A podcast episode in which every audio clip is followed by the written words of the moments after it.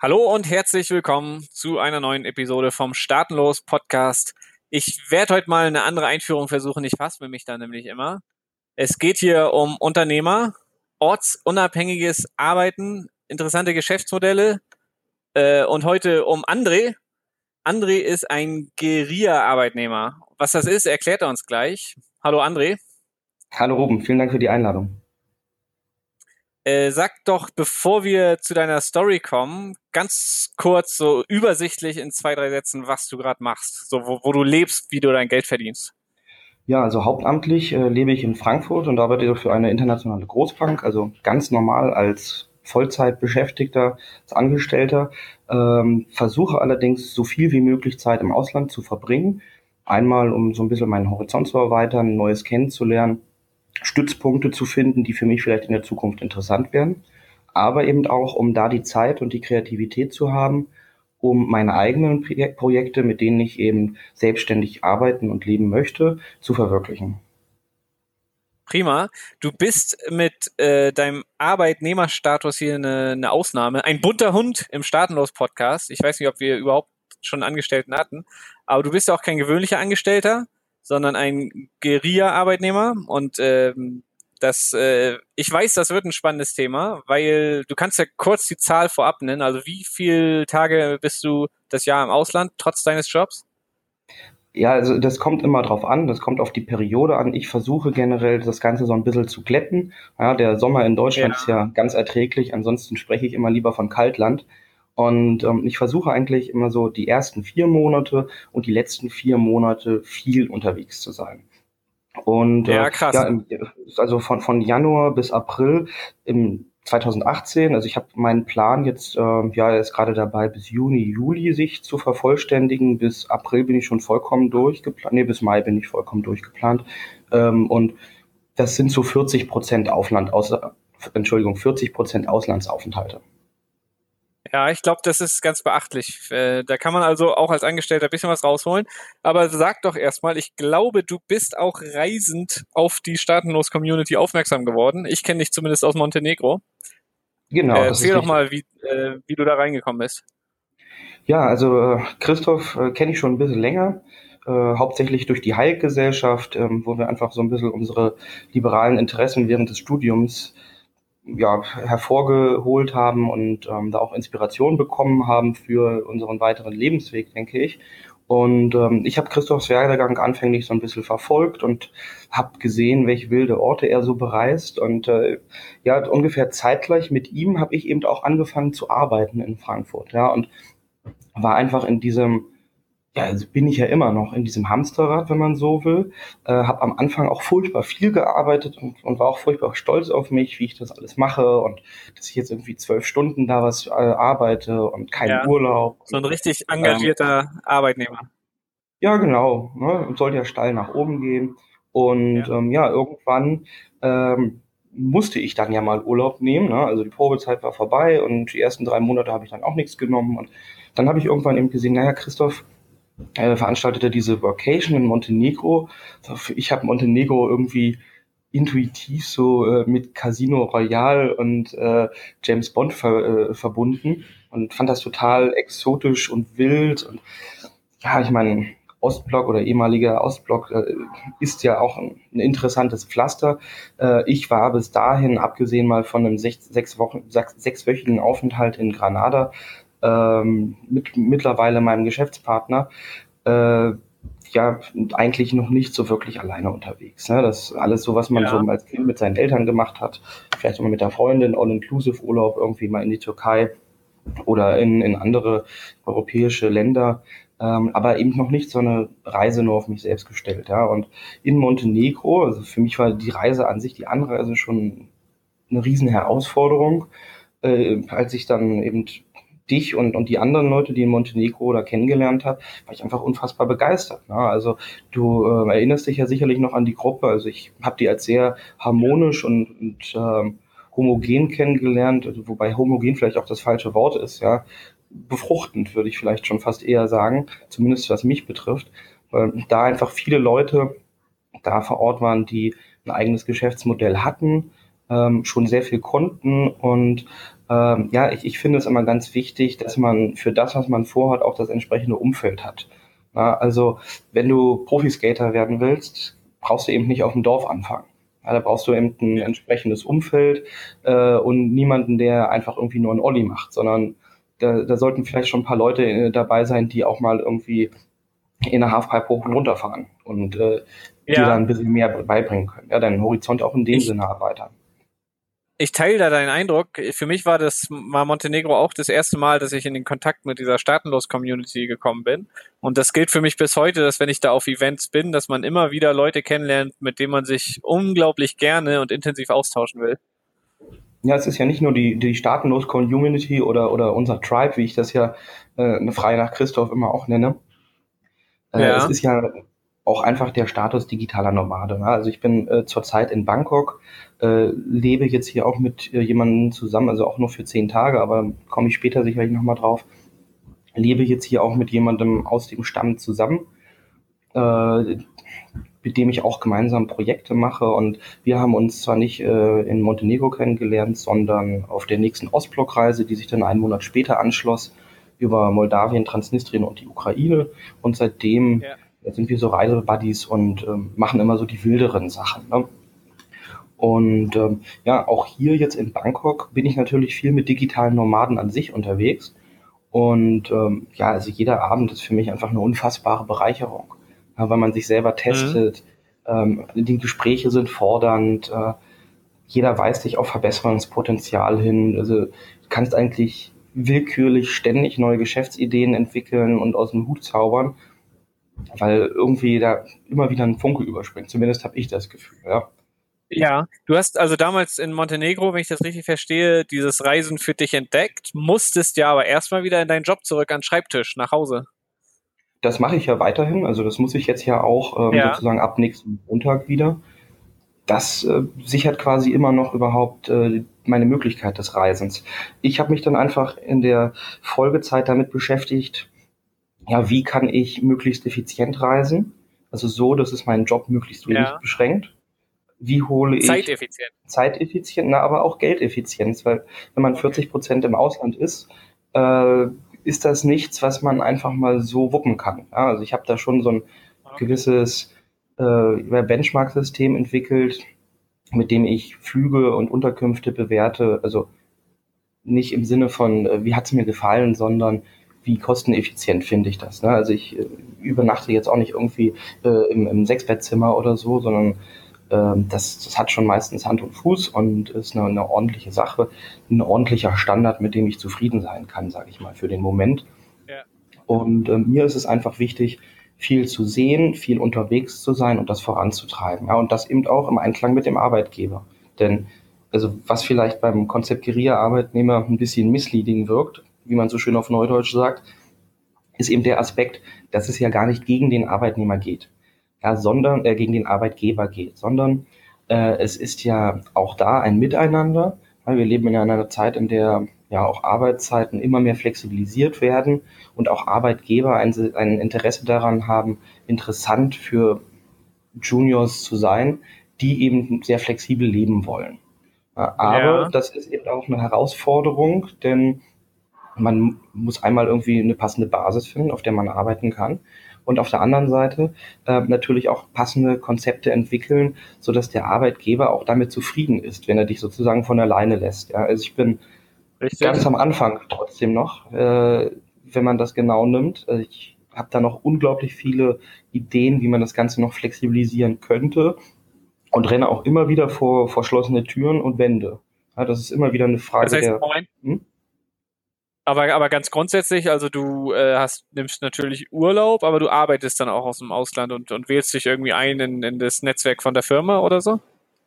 Tatsächlich funktioniert das noch nicht. Also es würde theoretisch funktionieren, aber ähm, in, meinem, in meinem derzeitigen Umfeld, in meiner derzeitigen Abteilung ist das nicht gewünscht. Äh, in meiner alten Abteilung ja. war es anders. Ähm, da habe ich es zum Beispiel damals so gemacht, dass ich ähm, immer Überstunden gemacht habe, jeden Tag zehn Stunden gearbeitet ja, und nach fünf Wochen hast du dann eine Woche frei. Grundsätzlich versuche ich immer so zu reisen, dass ich Freitagabend losreise, also nach der Arbeit. Ja. Vielleicht gehe ich auch schon mal mittags aus dem Büro, und ähm, dann eben fünf Tage frei nehme und am nächsten Sonntag zurückkomme. So, da sind dann natürlich viele Kombinationen okay. möglich. Okay, aber das heißt, das wäre grundsätzlich ohne Remote Work.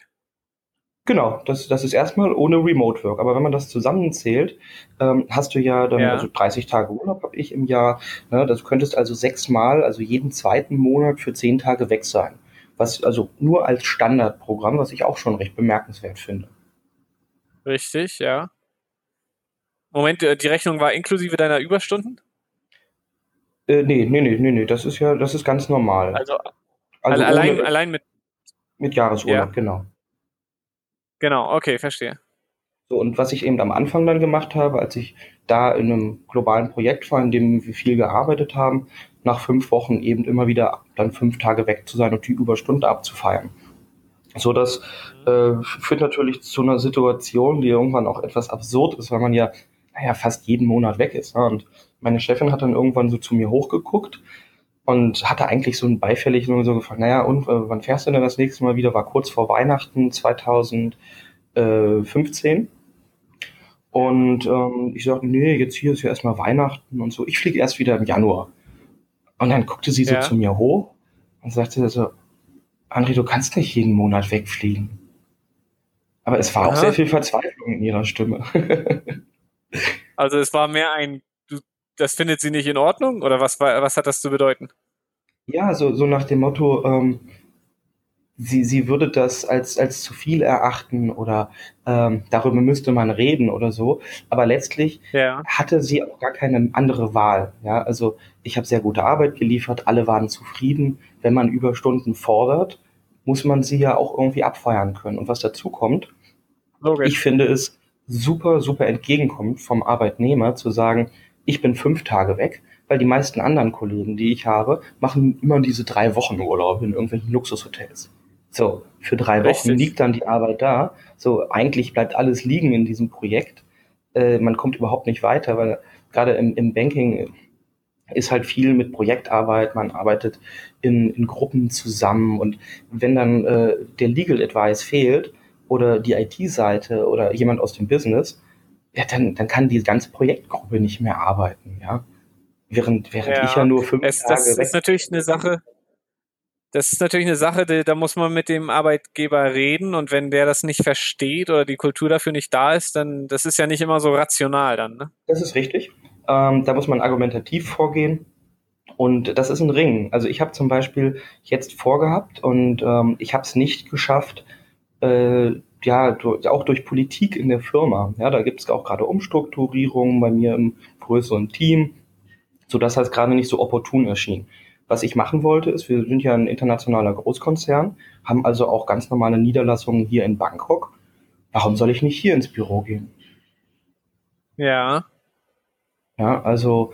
Hast du mal vorgeschlagen? Was, was ist draus geworden? Genau, ähm, ich habe das äh, argumentativ vorgetragen, ist auch auf Anklang gestoßen. Wie gesagt, zurzeit politisch nicht opportun. Ja, da würde äh, meine Vorgesetzte einfach auch äh, unter Umständen Probleme mit ihrem Chef kriegen, weil man, ja. ja weil man das unbedingt, nicht unbedingt nachvollziehen könnte. Aber die Saat ist gelegt. Ja, ähm, ja, ja. Das ist ein Punkt. Äh, der, der nächste, also ich will mal anders anfangen. Wie kann man seinen Jahresurlaub erhöhen? Da gibt's ja unzählige Möglichkeiten. Ja, wir haben jetzt über Überstunden gesprochen. Wir haben noch nicht über effiziente Nutzung der Feiertage gesprochen.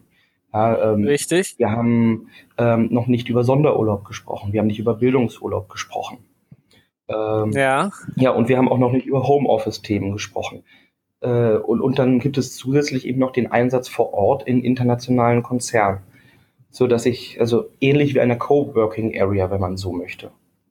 Also was anderes passiert Richtig. ja auch nicht, wenn ich ins Büro gehe. Und warum soll ich mich nicht hier auf die Fläche setzen können? Damit kann man noch eine ganze Menge mehr raus, äh, rausholen, das sehe ich sofort. Also bist du da, bist du da praktisch auch dran. Also. Äh, damit kann man noch mehr rausholen, auf genau, jeden Fall. Genau, genau, genau. Ja, ich, ich versuche da überall zu knapsen. Ne? Also äh, zum Beispiel, ja, jetzt im Sommer gibt's ja dann Feiertage, Himmelfahrt, äh, Pfingsten und so weiter. Da kann man sicherlich immer was mitnehmen. Ähm, ich versuche, ja, das ist natürlich sehr technisch, ja, und, und, viele Leute werden vielleicht auch sagen, das ist vielleicht Schwachsinn oder so. Äh, aber ich, ich gehe da sehr analytisch ran. Ähm, habe, wie ich schon sagte, so ein paar Benchmarks erstellt, sowohl für die Kosten, aber eben auch für die Urlaubstage. Und dann schaue ich immer, wie effizient ist ein Urlaubstag eingesetzt. Und wenn du zum Beispiel so einen Brückentag nimmst, beispielsweise zum Tag der Arbeit, 1. Mai, der ist äh, 2018, meine ich, ein Montag. Äh, warte mal. Äh, nee, es ist tatsächlich ein Dienstag. Ja, man muss also nur den Montag freinehmen und hat dann äh, ja. Samstag, Sonntag, Montag, Dienstag. Das heißt, ich setze einen Tag ein und habe vier Tage frei im Ausland.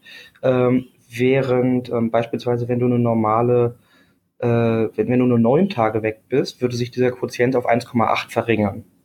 So, und da kann man eben schauen, ja. okay, wo ist die effiziente Planung? Wo ist das beste Match? Ja.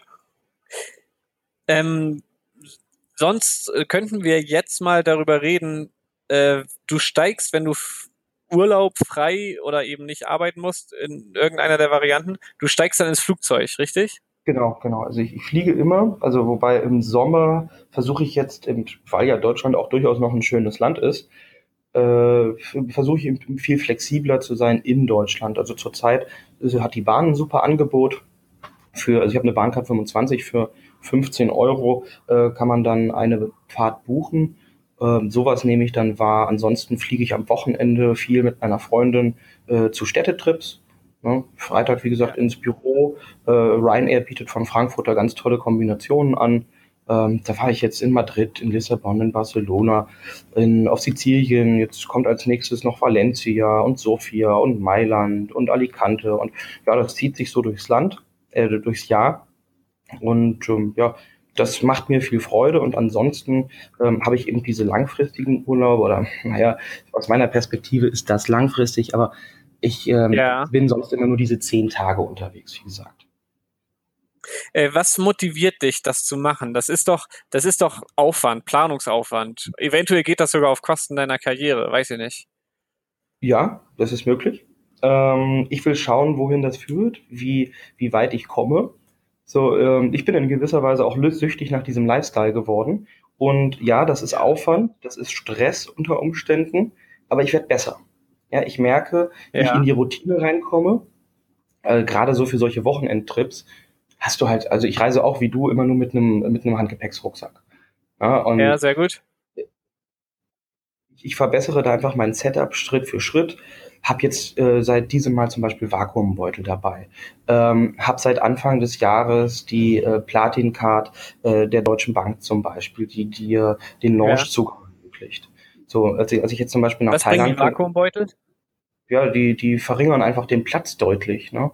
Also und du ah, hast, logisch. ich pack das dann, ich, ich, ich pack das dann äh, so tageweise, ja, so drei Tagespakete. Also ja. drei Tage mal drei für diese zehn Tage sozusagen. Äh, und dann ziehst du immer nur dieses Paket raus und hast alles da drin, was du brauchst. Du hast also nicht mehr dieses Chaos ja, im Rucksack, ja. Und ähm, es ist nicht nur das Platz, der, der Platz, der dann erspart ist, sondern es ist einfach die Ordnung, die wiederhergestellt ist. Ja. Äh, ich war da vielleicht auch früher nicht so gute Beispiel. Ja. Also hier äh, mein derzeitiger Reisepartner, ja, das klingt vielleicht ein bisschen komisch, ist aber so, äh, hat eine militärische Vergangenheit und ist ja natürlich ganz anders gestrickt als ich und schüttelt immer nur mit dem Kopf über meine Unordnung. Äh, aber da bin ich auch, ja. denke ich, auf einem guten Weg. Da muss man seinen Weg finden, sein eigenes Setup. Und ja. das ist Routine. So, und jetzt sagst du, naja, das ist stressig, das ist Planung. Ich bin aber schon bis Juni geplant. So, das heißt, ja. vorab eigentlich gar keinen Stress. Ich check mich kurz ein, das war's. Ja, und dann schaue ich einfach, dass ich nach Angeboten geier. Was äh, kann man in Zukunft machen? Äh, was bietet es sich an? Wo gibt es vielleicht jetzt schon eine interessante Möglichkeit, was für den, fürs Ende des Jahres irgendwie anzubieten oder zu planen? Ja. Du hattest erwähnt, dass du im Ausland auch wieder mit Leuten in Kontakt trittst, was so Projekte angeht und so weiter. Mhm. Das klingt ja ein bisschen so, als wärst du neben deinem Arbeitnehmerdasein auch an, als würdest du da auf mehreren Hochzeiten tanzen. Genau, also. Was läuft denn da so bei dir? Ja, also da bin ich tatsächlich auch so ein bisschen Tausendsasser und ähm, will einfach von meinem Ansatz her ja nicht einfach den Job hinschmeißen, was vielleicht auch durchaus vernünftig wäre, ja, weil ich einfach den Großteil meiner Zeit in den Job stecke und dadurch wenig oder zu wenig Zeit für die Projekte bleibt. Tatsächlich habe ich gestern ja. äh, mit meiner Freundin das erste Mal, tele äh, nicht das erste Mal, sondern telefoniert und habe gesagt, ich habe jetzt gerade das erste Mal das Gefühl, dass ich hinschmeißen könnte und mich dabei nicht schlecht fühlen würde. Ja, also ich denke, okay, okay, ähm, ja. Man, man braucht einfach eine gewisse Zeit. Das hast du sicherlich auch gebraucht, bis du mit deinem ersten Projekt selbstständig geworden bist. Und ähm, da oh, eben absolut. auch ähm, das vorherige Unternehmen, da wo du auch als Berater angestellt warst, verlassen hast. Ähm, für mich sind das jetzt anderthalb Jahre gewesen und ich sehe, dass ich äh, mit meinen Projekten, da komme ich gleich nochmal zu, jetzt auch das erste Geld verdiene. Ich habe jetzt auch, bevor wir jetzt äh, unseren Call hatten oder haben, äh, noch mit Kunden gesprochen und das entwickelt sich und ich sehe, dass da Potenzial ist und wie ich schon sagte, dass halt immer wieder neue Ideen entstehen. Äh, also ja. zurzeit äh, das größte Projekt, das ich betreibe, ist die sogenannte Absolventenschmiede. Das ist eine, eine Ghostwriting- und Coaching-Plattform für akademische Dienstleistungen. Ein voll integrierter Schreibservice, wenn man so will. Ähm, wo wir ja, eben. Also, hm? Ghostwriting verstehe ich. Also du, du hilfst anderen Leuten, ihren Bachelor zu machen. Ja, das geht so also geht weiter. Das ist sowohl Coaching, also das fängt bei einer Konzeptberatung an. Ganz wichtig ist ja immer die Fragestellung für überhaupt akademische Arbeiten und daran krankt es meistens. Also die Kunden kommen zu uns, wenn das Kind ja. meistens schon in den Brunnen gefallen ist.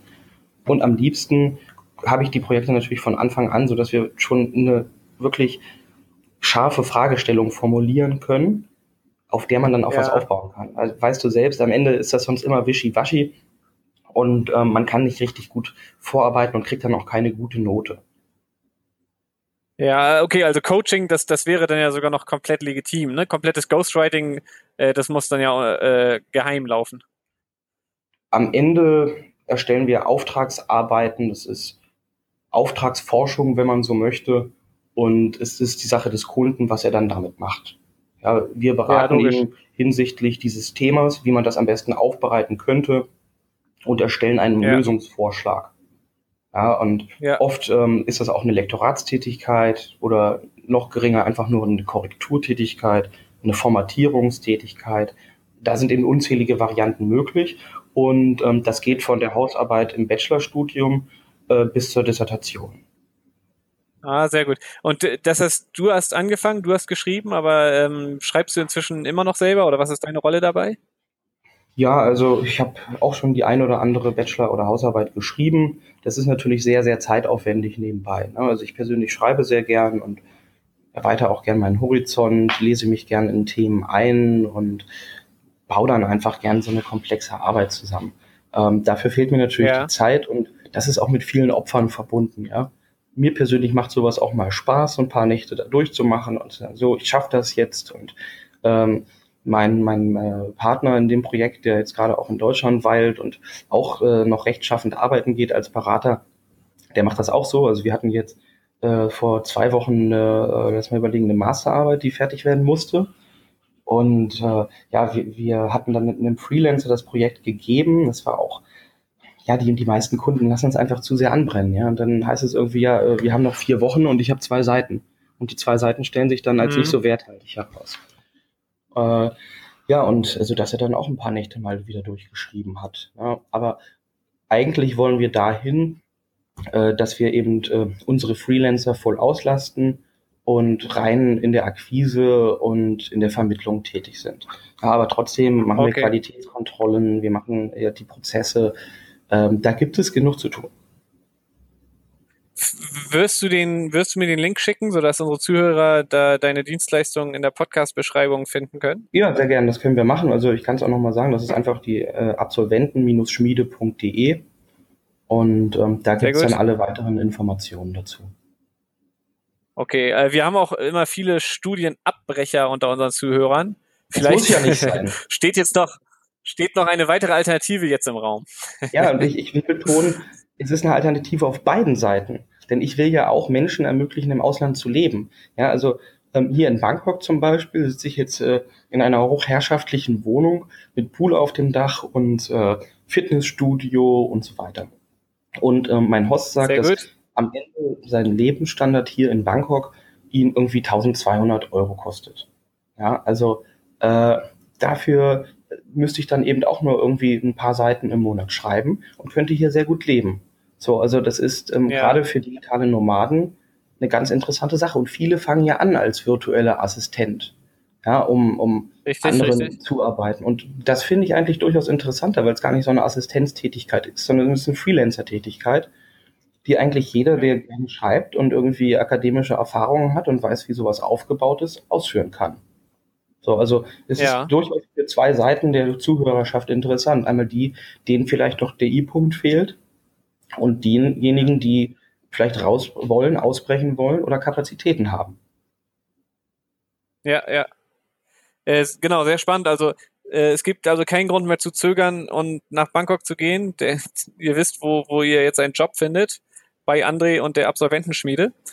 Ähm, was äh, hast du denn langfristig jetzt den Plan, auszusteigen aus deinem Job? Hast du noch andere Projekte? Ähm, was, was erwartet dich da in der Zukunft? Ja, also definitiv. Ähm, mein Plan anfänglich war, dass ich erstmal die Nebentätigkeit, also finanziell auf Augenhöhe bringen möchte. Äh, natürlich wird das schwierig oder man musste auch immer äh, den steuerlichen Aspekt berücksichtigen äh, und dann ja. eben sozusagen hinschmeißen möchte. Ja, also erst, wenn ich wirklich weiß, okay, ähm, das funktioniert regelmäßig, aber um ehrlich zu sein, bräuchte ich das auch gar nicht. Ich, ich, ich bin mittlerweile überzeugt, dass ich es einfach nur machen müsste. Ähm, aber das Schwierige bei, bei so einem Projekt wie jetzt der Absolventenschmiede ist vor allem, ähm, dass man ein funktionierendes Netzwerk braucht und Prozesse. So, und das braucht einfach ja. Zeit. Ja, man muss Leute kennenlernen. Ich habe ähm, jetzt eine ganz, ganz tolle äh, Kollegin gefunden, die äh, in Wien sitzt, die hervorragende Arbeit macht. Und äh, solche, solche, solche Goldstücke muss man erstmal irgendwie in seinen Kontakten finden. Ja, und ähm, mhm. es gibt immer wieder auch Erfahrungen, wo, wo Freelancer dann einfach nicht so gut arbeiten und wo wir dann auch nochmal selber ran müssen. Und ja, so, ja. bevor man so einen großen Schritt geht, ähm, muss man, denke ich, einiges getan haben, um sich da auch sicher zu sein und wohlfühlen zu können. Aber das muss auch jeder für sich alleine entscheiden. Ja, es gibt genug Leute, die Sehr sagen, richtig. ich mache das jetzt einfach. Und vermutlich ist das auch der schnellere und effizientere und ehrlichere Weg. Ja, ich möchte es erstmal so machen, um die andere Tür da nicht zuzumachen. Und ich bin ja in dem Sinne auch Junior mit wenig Berufserfahrung. Ähm, gerade am Anfang ist es, denke ich, kritisch, nach ein oder zwei Jahren wieder hinzuschmeißen. Also ich finde das sehr spannend. Du, du bist in deinem angestellten Job, du baust nebenbei aber dein, dein unabhängiges Business auf und äh, genau. äh, du bist bei all dem auch noch äh, auf der ganzen Welt unterwegs. Äh, ist doch gar kein schlechtes Modell. wenn, wenn, man das, wenn man das so hinkriegt. äh, und äh, und äh, du hast natürlich völlig recht, jeder hat da sein persönliches Sicherheitsbedürfnis. Die einen, die müssen erstmal mehrere tausend Euro sparen, bevor sie also aufbrechen. Äh, andere, äh, was weiß ich, brauchen irgendwie eine andere Absicherung, ähm, bevor sie das Land verlassen, bevor sie Deutschland verlassen. Und es gibt auch die Leute, die einfach äh, nur mit einem, äh, nur mit ihrer, mit ihrem Anorak ins Ausland gehen und sonst nichts brauchen. Und das, das kann auch funktionieren. Aber da ist jeder natürlich Beispiele. unterschiedlich. Wie bitte? Ich kenne genügend Beispiele von Leuten, die das so gemacht haben, ja. die ich nur bewundern kann. Ähm, der Christoph ist da sicherlich auch das beste Beispiel. Äh, Richtig. Die, die einfach gesagt, ich mache das jetzt. Und äh, davor kann ich nur den Hut ziehen. Ja. Zeichnet sich für dich ein äh, der, der schönste Ort der Welt ab von deinem vielen Rumreisen? Puh, das ist schwer zu sagen. Ähm, am Ende ist das ja die Frage, wie man leben will. Und ja. ich denke, dass ich da so ein Setup mit zwei, drei Lokationen am Ende irgendwie festsetzen werde. Ähm, ja. Ich finde Chile ganz spannend. Ich finde äh, die Ukraine spannend. Also ich, äh, meine Freundin kommt auch aus der Ukraine, von daher würde sich das anbieten. Und ja, es ist jetzt das erste Mal, dass ich hier auch in Asien bin. Ich finde auch äh, Bangkok äh, super interessant. Ähm, ansonsten ja, bereise ich auch gern Länder, die so ein bisschen den Horizont erweitern. Ja, vor kurzem oder im November war ich jetzt in, in, in, im Iran. Ganz tolles Land, kann ich jedem nur empfehlen, ja. Eine der schönsten Reisen, die ich hier gemacht habe. Ob ich jetzt da wirklich ein Lager aufschlagen würde, also in der derzeitigen Situation vielleicht nicht. Mhm. Ja, aber äh, da gibt es vielleicht auch wieder äh, den ein oder anderen Sinneswandel da vor Ort, so dass sich da vielleicht auch die Situation zum Besseren wenden könnte. Ja. Äh, André, wir kommen so langsam zum Ende des Gesprächs. André, der Guerilla-Marketer, nee, der Guerilla-Arbeitnehmer, hat vielleicht noch einen Tipp für unsere Zuhörer? Vielleicht gibt's noch ein Thema, das, das noch zu kurz gekommen ist. Dann hast du noch mal die Gelegenheit, was hinzuzufügen.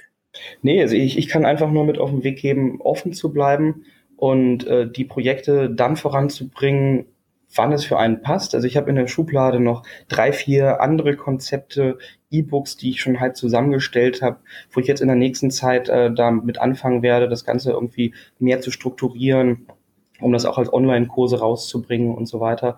Äh, ich denke, man muss am Ball bleiben und die Herausforderung besteht darin, sich immer und immer wieder neu zu erfinden. Und das kann auch anstrengend sein, denke ich. Ja, also ich habe ja auch noch nicht die ganz große Erfahrung oder ich weiß auch nicht, wie lange diese Geschäftsmodelle dann so tragen. Aber man muss, denke ich, schon auf Zack sein, wenn man selbstständig, also selbst und ständig dann frei unterwegs sein möchte. Ne? Ja, dranbleiben. Genau. Äh, super. Äh, ich bedanke mich ganz herzlich bei dir, André, für das Gespräch. Ich bedanke mich bei dir für die Gelegenheit. Wünsche dir noch einen schönen Tag und schöne Grüße und, an Christoph. Ja, richtig aus und unseren Zuhörern vielen Dank fürs Zuhören.